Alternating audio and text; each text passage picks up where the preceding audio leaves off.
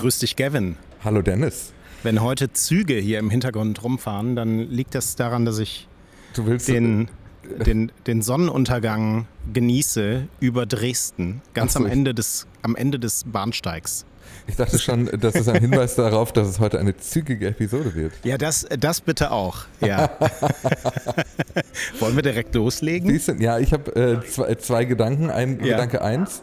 Ähm, nee, den überspringen wir, das führt uns zu weit. Aber der andere Gedanke ist, es, es zieht sich so ein bisschen wie ein, wie ein roter Faden durch meine Montage, wenn ihr das hier hört. Ähm, Ja. Wir sitzen hier gerade wieder mal, also ich zumindest entspannt in kurzer Hose mit Sonnenlicht an einem schönen Sonntagabend.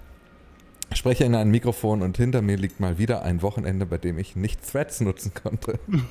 Ach so, ja, lass, lass doch damit beginnen, tatsächlich. Mhm. Also, mh, Meta hat, wie sie es äh, irgendwie formuliert haben, Maßnahmen ergriffen, die Nutzung zu verhindern in der EU. Und das führt jetzt dazu, dass man lesen kann, aber nicht schreiben. Ja, es ist ein bisschen wild. Also wir haben auch eine Anfrage an Meta gestellt, die wurde uns nicht beantwortet, deswegen müssen wir auf die der Kolleginnen und Kollegen von Heise Online zurückgreifen. Und die sagen wortwörtlich, Threads ist in den meisten Ländern Europas nicht verfügbar und wir haben weitere Maßnahmen ergriffen, ergriffen, um zu verhindern, dass Menschen auf Threads zugreifen können. Europa ist ein wichtiger Markt für uns. Wir hoffen, dass wir Threads dort in Zukunft in mehr Ländern zugänglich machen können. Und also das, das ist also das ist ja eine völlig unangenehme Formulierung für wir haben einfach keine Lust, dass ihr hier seid oder dass es uns auf die Füße fliegt. Ich habe die ganze Zeit das Gefühl, dass diese ganzen Vorsichtsmaßnahmen und jetzt diese weiteren Verhinderungsmaßnahmen so ein bisschen pleasing the EU sind. Also so ein bisschen gut, man sich so ein bisschen gut stellen mit denen, kurz bevor der Digital Service Act startet. Ja, ich, ich weiß auch ehrlich gesagt nicht, wie viele Unwägbarkeiten da möglicherweise trotzdem noch irgendwie drinstecken. Aber ähm, ja, das, das wird wohl so sein und vor allem die Angst vor dem auf die Füße fallen, weil offener konnte dieses Geheimnis, dass sich ja trotzdem viele Nutzerinnen und Nutzer anmelden konnten, ja auch irgendwie nicht sein. Es ist ja Wahnsinn, was da ähm, so, so allein aus meiner deutschen Bubble ja am Ende trotzdem los war. Ja, Ähm, aber und da, das hätte man denen auch vorwerfen können. Ich bin mir da nicht so ganz sicher, ehrlicherweise, weil der Weg schon relativ sperrig war und die, die Spitzenzahlen, also wie gesagt, ich glaube, Red Bull war einer der größeren Accounts, ne, über den wir hier auch gesprochen haben. Die hatten so 10.000 FollowerInnen. Das ist eigentlich für einen deutschsprachigen Markt wirklich klein, finde ich, für eine Ja. Woche und für Hype. Ich weiß gar nicht, ob es darauf am Ende so ankommt, wenn ein EU-Politiker argumentiert und Meta dann vorwirft, ihr habt nicht Genau. alles getan, was möglich ist. Ne? Genau, deswegen glaube ich, ist das so ein bisschen so ein, so ein, so ein EU-Service hier von Meta oder Ja. eben so sehr vorsichtig sein. Ich glaube, in einem tatsächlich juristischen Prozess hätte das für Meta keine größeren Probleme gegeben. Ich bin kein Jurist, aber für mich waren die bisherigen Einschränkungen, dass du nicht reingekommen bist über einen Browser und die App nicht runterladen konntest hierzulande. Ja. Das kennen wir von anderen Netzwerken ehrlicherweise genauso als Schutzmaßnahmen. Ähm, und dem, also es gibt, ich sag mal, o- öffn- offene Geheimnisse im Internet, die deutlich schlechter versteckt wurden als dieses hier. Genau. Wenn ich nur Genau. daran erinnere, wie wir alle damals so, als wir im Abi waren, über eine große illegale Video-Streaming-Plattform immer Kinofilme gestreamt haben, die wirklich alle kannten und die einfach da rumgelegen haben. Äh, Da hätte man sich, glaube ich, hier ein bisschen äh, Ja. Entspannen können. Ähm, und genau, es ist ein bisschen seltsam, weil du kannst äh, Threads lesen, du kannst sie auch reposten, du kannst liken, aber du kannst deine Benachrichtigungen nicht sehen und auf deinem Profil auch keine Posts, sondern nur, wie viele Menschen dir folgen. Und diese Zahl aktualisiert sich auch. Also mir ist am Wochenende jemand entfolgt, das ist mir aufgefallen. Vermutlich jemand, der mehr geilen Content erwartet hat. Sorry. äh, und jemand Neues gefolgt. Und da finde ich eine geile Beobachtung von, ähm, von einem Nutzer, der hat, äh, ist mir gefolgt mit dem Namen Fadendrum. Und da bin ich Ja. natürlich aufmerksam geworden. Und der hat gesagt, offenbar ist es so, dass wenn du dich jetzt neu bei Threads registrierst, äh, von hier, dass das unproblematisch geht. Und du es auch erstmal benutzen kannst. Also es sieht danach aus, dass diese Sperrungen von Accounts, und da würde ich gerne mit dir drüber sprechen, ähm, dass die sozusagen äh, so batchweise passieren, so stapelweise. Also Ja, dass ja, nicht okay. äh, sofort erkannt wird, von wo du dich einloggst. Es ist keine, kein Geoblocking, klassisch, kein IP-Blocking, sondern es sieht ganz danach aus, dass an deinen Account die Information geheftet wird, dass du ein EU-Bürger oder eine EU-Bürgerin bist. Interessant. Interessant. Super. Ich, ähm, Ja. ich, ich kann das nicht einordnen, äh, ehrlich gesagt, so direkt. Meine Wahrnehmung ist, da passiert ähm, relativ viel auf händischer Ebene. Auch das so, kann und, sein, ähm, ja. Ja, aber mh, hm, keine Ahnung. Also ich, das weiß ich nicht so genau. Kann auch sein, dass, ich da, dass da einfach Leute sitzen, die das filtern. Meine These war, dass einfach das Land, in dem du warst, zum Zeitpunkt deiner Threads-Registrierung vielleicht maßgeblich sein könnte. Ja. Und dass das tatsächlich stapelweise passiert. Und da hat äh, Martin, das ist nämlich der, der hinter dem Fadendrum-Account steckt, ich hoffe, ich leake ihn jetzt hier nicht, ähm, hat die These aufgestellt, dass dieses wöchentliche in Badges sperren, äh, dass das natürlich auch dazu führt, dass du die Leute erstmal anfixt und sie damit aussperrst und die dann wiederum weiterhin Druck machen. Und das fand ich auch eine sehr spannende, ein bisschen verschwörerische These. Ähm, aber ich konnte ihr was abgewinnen, sage ich mal. Vielleicht klären sich da noch Dinge. Ich bin gespannt. Ich habe ein bisschen Zahlen mitgebracht, durch die kämpfen wir uns jetzt mal durch. Wir versuchen es relativ kompakt zu halten, aber bei Threads lässt die Nutzung tatsächlich auch ähm, außerhalb der EU, also innerhalb des eigentlich dafür zugelassenen Raums, ein wenig nach. Ähm, da äh, deuten oder weisen Daten von verschiedenen Analysediensten darauf hin. Sensor Tower, Similar, Similar Web, ähm, über die wir hier im Podcast auch schon mal gesprochen hatten. Also fangen wir mit Sensor Tower an. Ähm, das Engagement der NutzerInnen seit dem Start von Threads ähm, zurückgegangen im Vergleich Dienstag, Mittwoch letzte Woche zum äh, Samstag davor um etwa 20 Prozent und die Verweildauer um 50 Prozent, von 20 Minuten auf 10 Minuten. Ähm, das ist natürlich äh, ja, so ein Justieren nach dem ersten großen Trubel. Ähm, Similar Web sagt dasselbe. Ähm, zwischen dem Höchststand, das war am 7. Juli, und dem Montag vergangene Woche sei die Zahl der täglich aktiven Nutzer von Threads auf Android-Handys ähm, mhm. weltweit um mehr als 25 Prozent zurückgegangen. Ähm, die iOS-Daten sind da noch nicht raus und auch die durchschnittliche Zeit, die die US-Nutzer mit der App verbrachten, ist äh, von etwa 20 Minuten am 6. Juli gesunken auf knapp über 8 Minuten am 10. Juli. Ähm, mhm. Und übrigens ganz interessant, äh, Similar Web sagt, dass ein Teil dieses Engagement bei Threads direkt von Twitter abgeschöpft wurde. Das äh, wirkte so ein bisschen wie die Wählerwanderung. Ich habe genau das gedacht. Ja.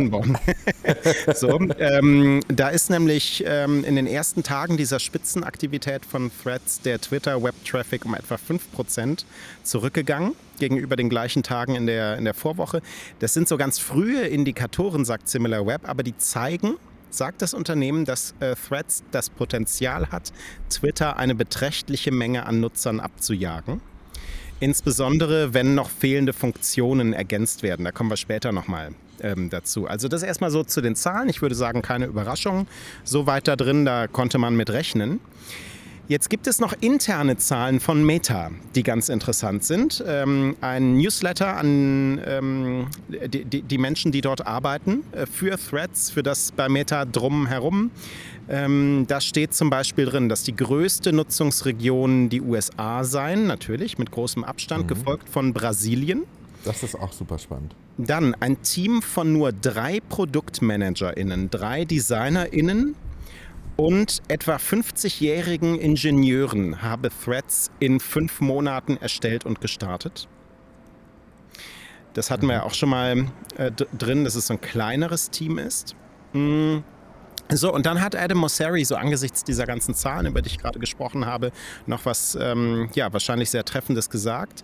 Äh, wir müssen uns daran erinnern, dass es einfacher ist, Leute dazu zu bringen, sich anzumelden, als etwas zu bauen, das die Leute in einem Monat oder einem Jahr noch nutzen wollen. Ach was. Und deshalb konzentrieren wir uns sehr auf die Kundenbindung. So, das erstmal zu den Zahlen. Ja, ich finde das, find das spannend, dass Brasilien das äh, Land ist, in dem es am zweitstärksten genutzt wird, weil Brasilien äh, interessanterweise immer so ein Land war, in dem ähm, soziale Netzwerke ein bisschen anders genutzt wurden als in anderen Ländern. Brasilien taucht ganz oft auf, wenn man über andere Netzwerke spricht. Also zum Beispiel. Ähm, Ach, da müsst, müsste mir jemand helfen. Orkut äh, damals, oder? Danke. Genau. Ja. Orkut ja, ja, war in Brasilien stärker genutzt als ich vermutlich MySpace, ich weiß nicht, was da so der Konkurrent zu dem Zeitpunkt war. Ähm, und so, also es taucht immer wieder auf, wenn du so über Exoten sprichst in dieser Social Media Welt. Ähm, woran das liegt, ähm, wird uns sicherlich der eine oder die andere Haki beantworten können. Da gibt es bestimmt irgendwelche soziokulturellen Effekte. Aber trotzdem spannend, dass äh, Threads sich hier relativ schnell durchsetzen konnte, offenbar. Mhm. Ähm, Finde ich gut. Und diese, diese Formulierung von Adam Mosseri, die ist natürlich genau richtig beobachtet. Du musst nicht viele Leute dazu kriegen, sich anzumelden, weil dieser, äh, dieser Honeymoon-Effekt verpufft und dieses mal kurz reingucken wollen, davon hat man mittelfristig nichts. Wenn du die Leute dazu bringst, wirklich naja, so eine gewisse, dich, dich in ihre Routinen aufzunehmen als App, dann bist du, äh, bist du eigentlich nicht mehr tot zu kriegen. Das sehen wir an Twitter, ehrlicherweise. Vermutlich hat man sich auch das genau angeschaut, dass die Leute trotzdem Twitter die Stange halten, auch immer noch in großer Zahl, obwohl Twitter halt das ist, was es ist. Ein paar Funktionen zusätzlich noch zu denen, über die wir schon gesprochen hatten, für Threads sind wohl noch in der Mache, die Alttexte kommen. Und es soll Direktnachrichten geben, auch direkt in Threads. Das ist ähm, spannend, ja. Ich frage kleiner, mich, ja, bitte. Ich frage mich, ob die auch dann interoperativ mit Instagram sind, die hm. Thread-DMs oder nicht, weil das ja ein Riesenthema ist. Ähm, erstens gibt es diese EU-Richtlinie, dass alle Messenger-Dienste zumindest interoperabel sein müssen, richtig? Das weißt du vielleicht eher als ich.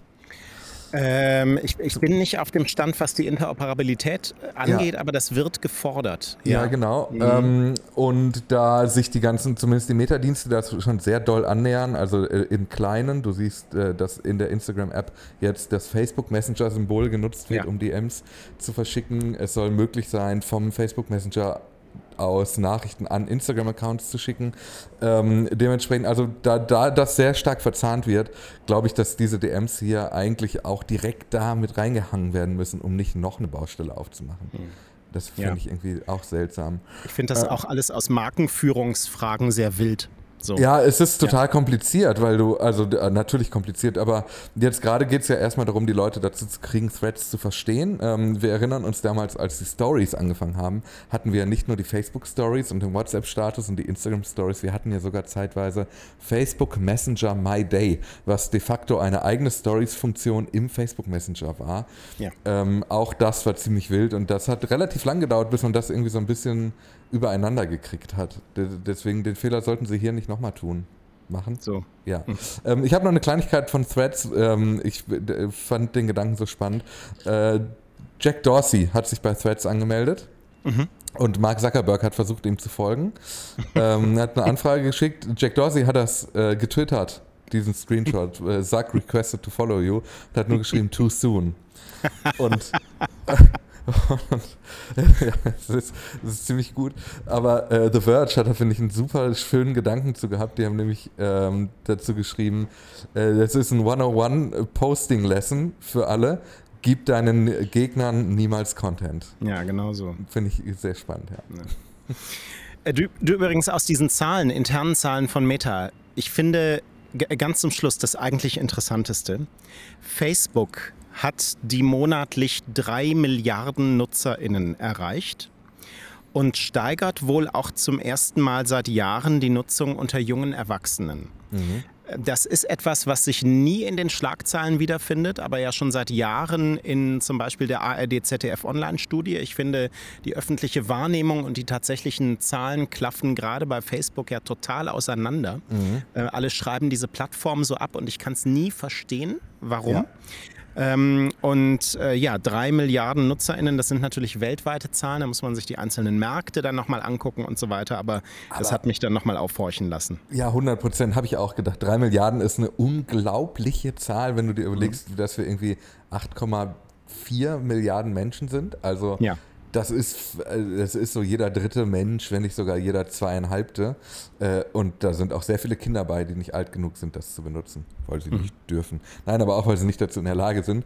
Ähm, das ist halt super krass. Und in der Tat, in Deutschland ist es auch immer noch so, dass die Reichweitenzahlen, die du über Facebook generieren kannst, immer noch immens hoch sind und stimme dir zu, dass das eigentlich ein fataler Fehler auch von jüngeren Medienmarken ist, das so ja. Komplett zu ignorieren. Weil klar, das Nutzungsverhalten hat sich voll geändert, die, die jungen Leute posten dort nicht mehr so viel, das ist wahrscheinlich so, aber trotzdem nutzt es doch jeder immer mal wieder zum, also wenn ich die Leute so frage, was macht ihr mit Facebook, dann sind so neben Wissen, wann die Leute, der eine Mensch, den ich im Erasmus kennengelernt habe, wann der mhm. Geburtstag hat und wissen, warum über der Bahnhofstraße ein Hubschrauber Hubschrauber fliegt, ähm, kommt dann doch relativ schnell, naja, das ist die Na Nachrichtenquelle. Die Leute nutzen das als Kuration für ihre News und das auch nach wie vor.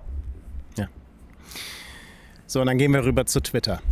Das ist ja immer noch ein Twitter-Podcast ja. hier. So, also es sieht nicht äh, so gut aus, ähm, sagt auch Elon Musk, was die Werbeeinnahmen angeht. Sie mhm. hätten um 50 Prozent nachgelassen. Ähm, es ist nach wie vor unklar, auf welchen Zeitraum er sich bezieht, aber 50 Prozent sind trotzdem eine Hausnummer. Dann plus die hohe Belastung wegen der Rückzahlung der Kredite. Und er schreibt, wir müssen einen positiven Cashflow erreichen, bevor wir uns den Luxus von etwas anderem leisten können.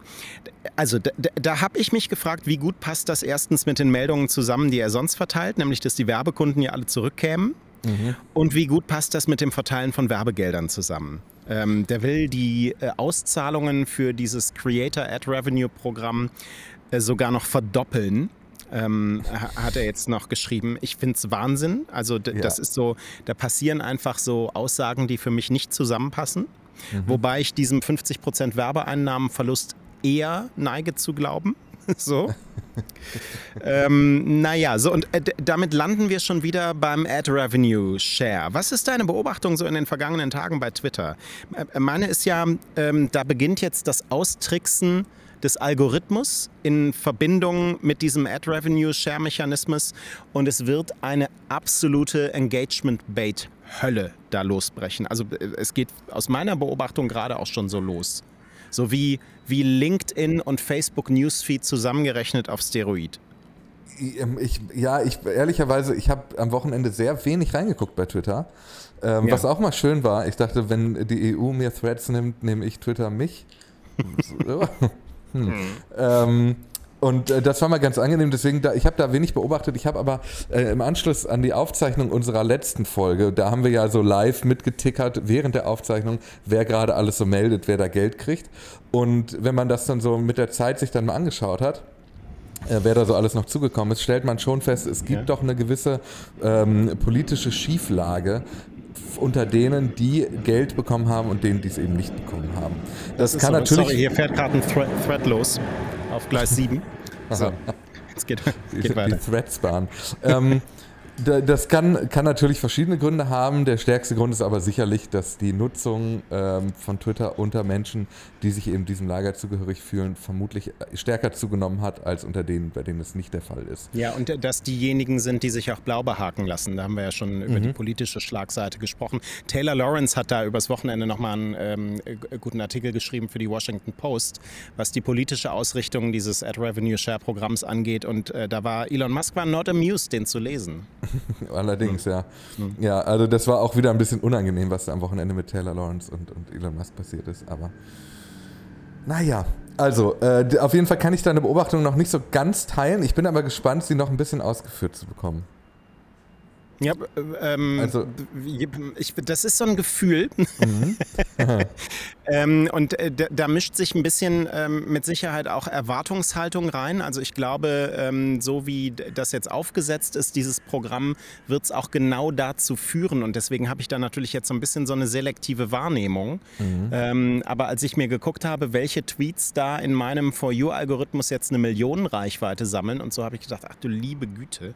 Ähm, also irrelevant bis zum Get Now, Hot Takes, so diese ganze Mischung, ähm, wo ich einfach auf einer inhaltlichen Ebene dann am Ende nichts mehr mit anfangen kann. Ja, kann ich nachvollziehen. War ja auch so ein bisschen zu erwarten, ehrlicherweise, ne? Mhm. Also mhm. eigentlich war es ja nur eine Frage der Zeit, dass ähm, dieser, die, das so gegen Twitter verwendet wird, dass jetzt alle nur noch irgendwelche Threads schreiben, um da möglichst viel Werbung drin zu platzieren. Ja gibt jetzt auch eine große Einblendung, dass man sich doch bitte blau behaken lassen soll, weil das so schön viel Geld gibt über das Ad Revenue Sharing. Ähm, und äh, Elon Musk hat die Policy entfernt, dass Parodie-Accounts oder solche von fiktiven Charakteren und so weiter von Subscriptions und dem Ad Revenue Share Programm äh, abgeschnitten werden. Ähm, die können dort jetzt auch teilnehmen. Ich, das, äh, ja. Das heißt ja. aber, also die das war wieder ja so ein Personal-Kundenservice-Ding auf der Plattform. Ja, weil er ja diesen äh, Elon-Parodie-Account so witzig findet, dass er sogar damit shakert, dass er ja dahinter stecken könnte. Ähm, ist ein bisschen unangenehm, auch das so zu lesen, wie er sich so anbietet an diesen Account, der so tut, als wäre er er. Ähm, das ist halt, das, es wird langsam ein bisschen gaga, weil wenn die Parodie-Accounts jetzt dafür Geld bekommen können, dass sie parodieren, dann müssen sie dafür ja die Kriterien erfüllen, unter anderem blau behakt zu sein. Der blaue Haken sollte aber eigentlich ein Verifikationstool sein, für den. Was er aber jetzt schon eh nicht mehr ist. Was, ja. Genau, was er de facto nicht mehr ist, aber in der Erzählung von Elon Musk ja schon. Äh, und anfangs wurde äh, also einer der Gründe für diese, für das Aussetzen von Twitter Blue und dieses, wir haben, wir haben relativ lange darauf gewartet, bis es gestartet ist. Und ich weiß nicht, ob du dich erinnerst, Dennis, aber wir sind sogar davon ausgegangen, dass es nicht kommt damals, ähm, mhm. war, dass es so viele Accounts gab, die sich Elon Musk genannt hatten und dann einen blauen Haken dahinter hatten. Also mhm er ist jetzt wieder mal ein bisschen inkonsistent in seiner Argumentationslinie. Und natürlich auch nicht überraschend, aber trotzdem ähm, heißt das jetzt, dass du dich auch, wenn du möchtest, Thomas Gottschalk oder auch Harald Schmidt nennen kannst, dir dafür einen blauen Haken kaufen kannst, wenn irgendwo Parodie auftaucht. Es muss nicht mal im Handle sein. Ähm, und dann kannst du mit diesem Account auch noch Geld verdienen, obwohl du dich als jemand anders ausgibst. Ich weiß nicht, ob das wirklich diese ursprüngliche Idee von Twitter Blue mal war, aber ich, wer, wer weiß das schon. Wahnsinnig gaga. Ja. Gucken wir ein bisschen auf weitere Funktionen. Ich lese dir wieder vor. Du reagierst wieder. Da ist einmal die Umstellung, wer dir Direktnachrichten schicken kann. Wir sprachen darüber. Da ja. hat Twitter etwas gemacht, was man den Plattformen in der Regel sehr, sehr übel nimmt, nämlich die Voreinstellungen automatisch für offenbar alle verändert auf Direktnachrichten darf mir nur schicken, wer blau behagt ist. Ja, und das ist so, also das ist wirklich ein Riesenproblem. Äh, da habe ich sehr viele Gefühle und auch sehr viele Gefühle von Hakis und anderen Menschen bekommen, äh, ja. die, den ich hier auch in, in, Stellvertretung einmal sagen möchte, I feel you. Was ist denn das für eine ultra dämliche Regelung einzuschalten, dass man Nachrichtenanfragen nur noch von verifizierten äh, Leuten bekommen kann? Also per Default für alle. Denn äh, schon vorher war das so, dass es die Einstellungsmöglichkeit gab, ich möchte nur Nachrichten von Leuten bekommen, denen ich folge oder Nachrichten von den Leuten, äh, von allen. Diese beiden Möglichkeiten gab es vorher. Jetzt kam eben noch als dritte Option hinzu, ich möchte nur Nachrichten bekommen von denen, denen ich folge oder denen, die blau behakt sind. Und das wurde per Default bei allen eingeschaltet, unabhängig davon, ob sie vorher für alle frei waren oder nur für die, denen sie folgen. Und das ist so ein massiver Eingriff äh, und der auch nicht mal mit einer, mit einer ähm, Benachrichtigung irgendwie mitgeteilt wurde. Also man hat, wurde darüber nicht in Kenntnis gesetzt und im Zweifel, wenn du darauf angewiesen bist, als Journalist in Informationen darüber geschickt zu kriegen, dann äh, hast du einfach plötzlich einen Informationsstrang abgeschnitten, ohne dass du genau weißt, warum. Und das geht nicht. Dann ähm, das Leselimit für blau behackte NutzerInnen soll erhöht werden. Ja. Das war auch wieder so ein Kundenservice-Ding, so eine kleine ja. Unterhaltung. Da hat er dann nicht geglaubt, äh, wie das kann nicht sein, dass es so schnell erreicht ist. Mhm. Dann hat diese Person ihm einen Screenshot geschickt, wie, ähm, wie wenig in Anführungszeichen sie eigentlich Twitter genutzt hat. Mhm. Dann hat er geschrieben, alles klar, dann setzen wir das hoch. Um 50 Prozent. das ist übrigens, im, also das ist in a nutshell dieses Elon Musk ist immer der Meinung der letzten Person, mit der er gesprochen hat. Ist so. Was da passiert. Ja, ja. Mhm. Wirklich. So. Dann, ähm, zitierte Retweets sollen in der Timeline kürzer werden, weil sie einen ganzen Bildschirm in Beschlag nehmen könnten, schreibt Elon Musk. Mhm. Ähm, das gilt übrigens auch, fügt er dann hinzu, für die Werbeanzeigen. Die sollen in ihrer Höhe insgesamt gekürzt werden und die Kosten für Werbeanzeigen insgesamt von der Höhe abhängig gemacht werden. Kann man nachvollziehen, ne? Also ja. je mehr Platz du im Bildschirm verbrauchst, desto teurer wird's. Ähm, ja, ja, okay. Ja, wenn das und, jetzt die Art und Weise ist, wie man hier jetzt die Kosten ermittelt, why not? Und eine Prio für die Rückkehr von Periscope habe ich hier noch auf der Liste. Ja, äh, High Priority hat Elon Musk gesagt auf ja. äh, Rückfrage. Und äh, hat es noch ein bisschen ausgeführt. Er hat gesagt, Livestreaming is a high priority. Ähm, diese Funktionalität wird sowohl mobil als auch im Web kommen. Das war früher bei Periscope de facto auch schon so. Du konntest über äh, das RTMP-Protokoll damals schon auf Periscope streamen, wenn du sowas benutzt hast wie OBS oder Wirecast, also externe Streaming-Software. Das ist einfach für, für äh, Unternehmen und, und Medien und ganz wichtig, damit die äh, und Gamer, damit ja. die ihre Streams einfach in Twitter reinschleusen ja, genau. können. Ich wollte gerade sagen, wer die letzten äh, zehn Sekunden meine ganzen Wörter dann nicht verstanden hat, ist nicht so wichtig. Also es ist halt vor allem, wenn du halt so Reaction-Clips oder halt so Gaming-Video, Gaming-Streams also eigentlich so wie Twitch funktioniert. Das hat Periscope früher auch schon angeboten. Das heißt, das ist alles schon technisch, liegt das schon da. Es muss wahrscheinlich nur einmal ein bisschen aufgehübscht werden. Ähm, und das Team arbeitet für an einer, weiterhin an einer Smart TV App für Twitter. Ähm, also man möchte jetzt nicht nur YouTube und TikTok werden und LinkedIn äh, und, und YouTube, sondern auch Twitch. So. Okay.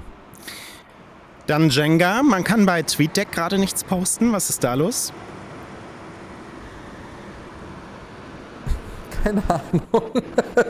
also das alte TweetDeck, wenn man das aufmacht, dann ähm, äh, also das ist ja schon relativ schwierig da hinzukommen. Wenn man versucht, da etwas zu posten, zu retweeten, zu antworten, was auch immer, ähm, äh, dann kriegst du eine Fehlermeldung und wirst in die App geführt. Das finde ich schon sehr spannend.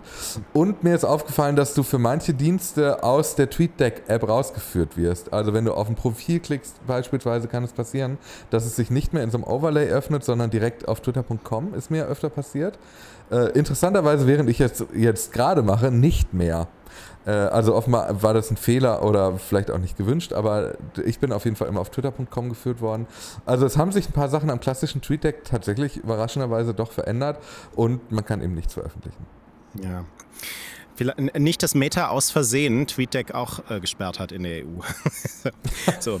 ähm, dann ähm, gibt es NutzerInnen, die haben in der Videos für dich Sektion in Twitter Pornos angezeigt bekommen.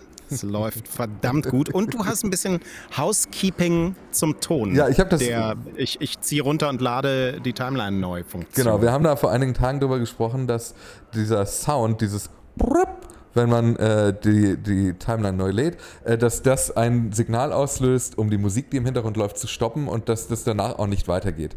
Und da hat mir Toto bei, äh, bei Mastodon geschrieben, zum Sound in der Twitter iOS App bei Haken dran. Man muss als Entwickler die Audio-Session konfigurieren, zum Beispiel als Videoplayer, dass man die aktive Session ersetzt und damit die Musik stoppt. Oder auch Ducking, das kennen wir vom Radio. Da war der Sound, genau. ähm, oder beim Radio, wenn, ähm, wenn Musik läuft und man macht das leiser, um zu sagen, und jetzt kommt hier nochmal ein richtiger Hit für euch, ich habe euch was mitgebracht, hier ist Johannes Oerding, alles brennt. Dieses äh, ist Ducking.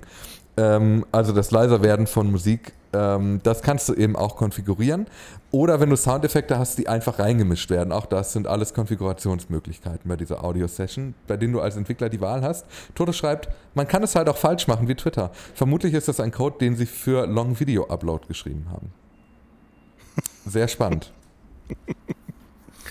Okay, mm, dann lass uns zum Abschluss noch ähm, auf ein paar andere Plattformen gucken und wir bleiben nochmal bei Elon Musk. Wir haben letzte Woche darüber gesprochen, der große Twitter-Space zum Auftakt von XAI. Mhm. Ich versuche mal ein wenig zusammen ähm, fassen und ähm, ihr werdet vielleicht meinen Kopfschütteln hören. ähm, da also auch das, Emotionen zu, was jetzt kommt. Äh, ja, ich sag, sag, mal kurz ein bisschen zu, äh, zu dem. Also das Ziel von XAI ist der Aufbau einer AGI, also einer Artificial General Intelligence.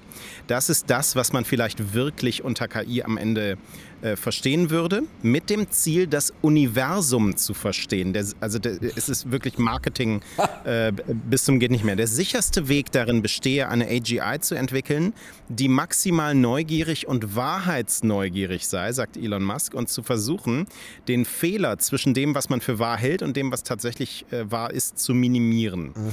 Ähm, und dann hat er erzählt, dass es so viel gibt, von dem wir glauben, dass wir es verstehen, aber in Wirklichkeit tun wir es nicht. Ähm, Beispiele hat er genannt. Fragen zur Natur der Schwerkraft. Warum es keine Beweise gibt für Außerirdische. Er hat das Fermi-Paradoxon genannt und wie es möglich ist, dass in unserer Galaxie kein anderes Bewusstsein existiert. Und er hat gesagt, wenn man den KI-Technologien heute solche Fragen stellt, kriegt man nur Blödsinn raus. Und deshalb muss das Ziel um viele Größenordnungen äh, irgendwie wachsen. Ähm, und seine Vorhersage ist bis 2029. Also wenn XAI einen Chatbot startet innerhalb der nächsten zehn Jahre, ähm, erinnert euch bitte exakt an heute, 17. Juli 2023, was Elon Musk hier als Ziel ausgelotet hat. Und dann fragt diesen Chatbot doch mal, was will das Universum von uns? Ja, genau. Also, äh, der, also der wird sich daran Das mit dem Mars lassen. hat er ja auch nicht, ja, das mit dem Mars hat er ja auch nicht geschafft. Mhm. So. Und dann sind ein paar Sachen, die machen mir dann Bauchschmerzen. Also er will auch ähm, Twitter-Daten verwenden, um diese KI zu trainieren. Ich weiß nicht, wo da das Wissen über das Universum drin steckt, aber gut. Es, ähm, das ist äh, Berge sagt, Berge sagt er, eine erhebliche Gefahr, die KI darauf zu trainieren, politisch korrekt zu sein oder sie darauf zu trainieren, nicht zu sagen, was sie für wahr hält. Und deshalb werde man bei XAI die KI sagen lassen, was sie für wahr hält. Ähm, What could possibly go wrong? Ja. Ähm, so, und dann. Da, äh, darf ich ganz kurz ich, da rein ja. Ähm, ich habe das, als du es eben schon geschildert hast, dieses ähm, Sagen, was wahr ist, nicht was sie für wahr, äh, was, was man für wahr hält, den äh, ja. zu minimieren, also diesen Gap dazwischen, wie er es nennt. Ähm, das sind alles so, das sind kind of dog whistles ähm, ja. für Leute, die jetzt schon das Gefühl haben, man dürfe ja eh gar nichts mehr sagen und Volle wir sind eh alle fremdgesteuert und Nachrichten sind alle staatsgelenkt und so. Das ist alles schon verschwörerischer Bullshit, diese Behauptung in den Raum zu stellen, die dann auch noch angereichert mit so einem Zorn, den er OpenAI gegenüber verspürt. Da gibt es ja auch gewisse Geschichten, über die wir hier auch schon gesprochen ja, haben. komme ich gleich auch nochmal zu. Genau. Ja, ähm, den, mhm. er, den er hier drin verpackt, indem er sagt, wir sind aber eben nicht die Woken, weil es eben irgendwelche Screenshots gibt, wo OpenAI eben keine menschenverachtenden Informationen schreiben wollte, also ChatGPT, ist ähm, natürlich hier auch so ein bisschen Applaus von der, von der rechten Bubble abholen und, und genau für diese Leute diesen Service hier aufbauen. Dann war da noch ein bisschen äh, so eine Spur von KI wird in Zukunft auch KI trainieren, ähm, was hochgefährlich ist, ähm, weil sich KIs, die mit KI-generierten Inhalten gefüttert werden, irgendwann selbst vergiften. Da gibt es schon eine Studienlage zu. Mhm. Ähm, und dass also solche Daten dann auch zum Zusammenbruch von KI-Systemen am Ende führen können. Ähm, so, aber jetzt nochmal zu dieser AI-Geschichte ähm, und OpenAI. Äh, da ging es auch genau um diese Konkurrenz. Elon Musk hat gesagt, XAI werde als Konkurrenz zu OpenAI entwickelt und auch positioniert. Ähm, er hat gesagt, jede Organisation, die im Moment KI-Systeme, Betreiber und Anbieter habe, auch Daten von Twitter illegal verwendet, um die zu trainieren. Ähm, und ich habe mich gefragt, wie sehr könnte in der Strategie auch eine Rolle spielen, XAI aufzubauen, um Twitter durch Klagen gegen andere KI-Unternehmen zu schützen. Weißt du? Ne, also du meinst. Wir sind, wir sind selbst in diesem Geschäft ah. und ihr greift uns aus unserem Firmenkonglomerat die Daten von Twitter ab. Damit ist, Open, äh, ist XAI geschädigt, das geht so nicht. Ja, könnte, kann, kann natürlich gut sein. Ähm, ich glaube, dass hier ehrlicherweise, also ich habe darüber nachgedacht. Also als ich das gelesen ja. habe, war meine erste Reaktion so, also wenn ihr mit meinen Tweets eine KI trainiert, ich würde da jetzt nicht auf die Antworten auf die großen Fragen des Universums hoffen, ehrlicherweise. Ja.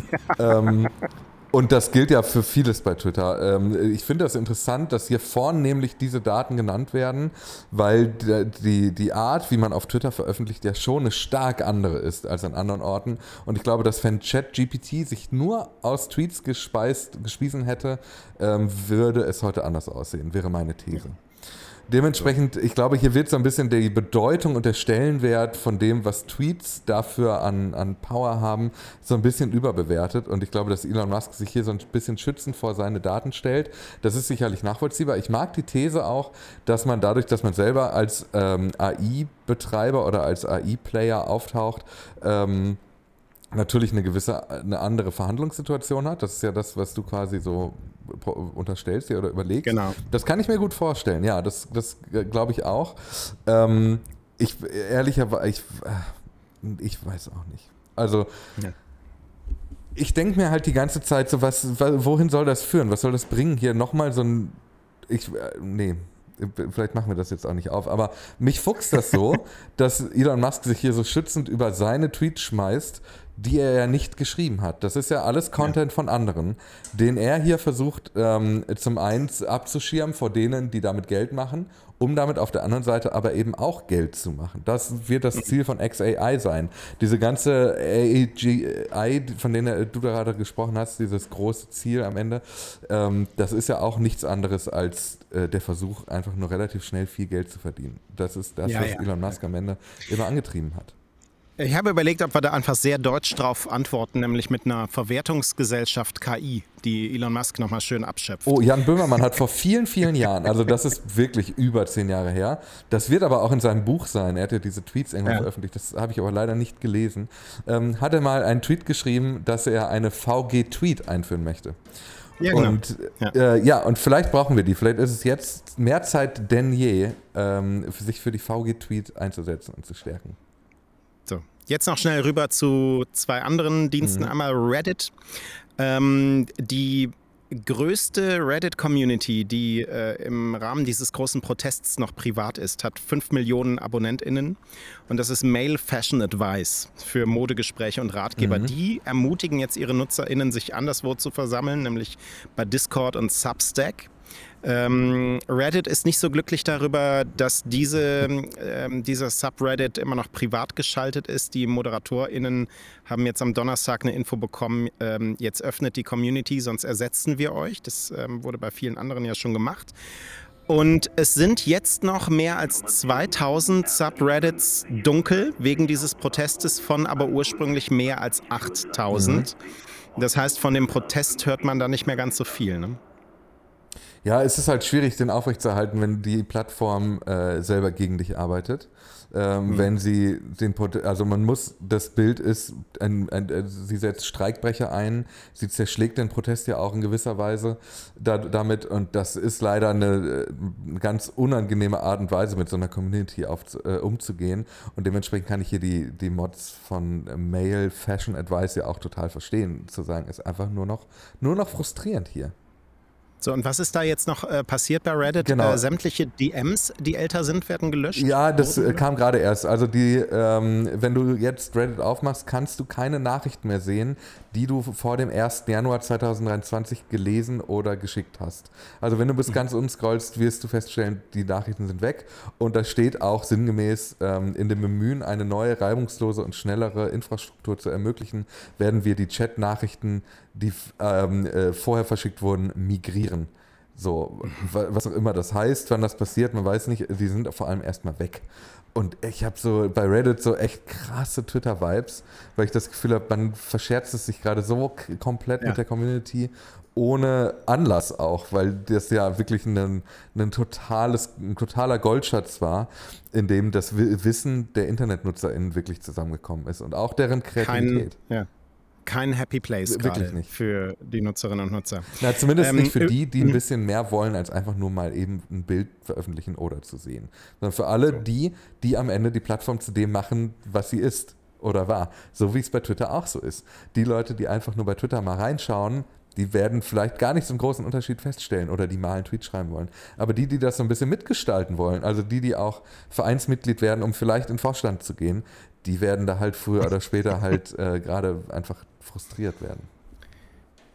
So, und dann haben wir noch die ähm, Tatsache, dass nicht nur außerhalb von Twitter neue Twitters entwickelt werden, es werden auch außerhalb von Instagram neue Instagrams entwickelt. Da gibt es jetzt die App Retro. Die Gründer haben Meta im Frühjahr verlassen um eine Reihe von Produkten zu entwickeln, die Familie und Freunde wieder in diesen sozialen Fotofeed bringen. Die Wired schreibt darüber, Retro ist auf Fotos äh, ausgerichtet. Die Profile sind standardmäßig privat. Nutzer, Nutzer müssen beantragen, einander zu folgen. Erstmal Fotos dann selbst freigeben, um die der anderen zu sehen. Freigeben heißt hier die Galerie auf dem Smartphone, wenn ich das ah, richtig verstanden ja. habe.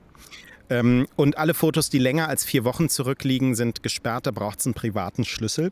Ähm, das heißt, so dieser Spirit ähm, der Konkurrenzentwicklung, der ist weiter da, auch auf anderen Ebenen. Ich bin immer vorsichtig. Ich glaube wirklich, dass ähm, Twitter und äh, Threads und all die anderen Konkurrenten hier wegen Twitter ein Momentum haben. Ja.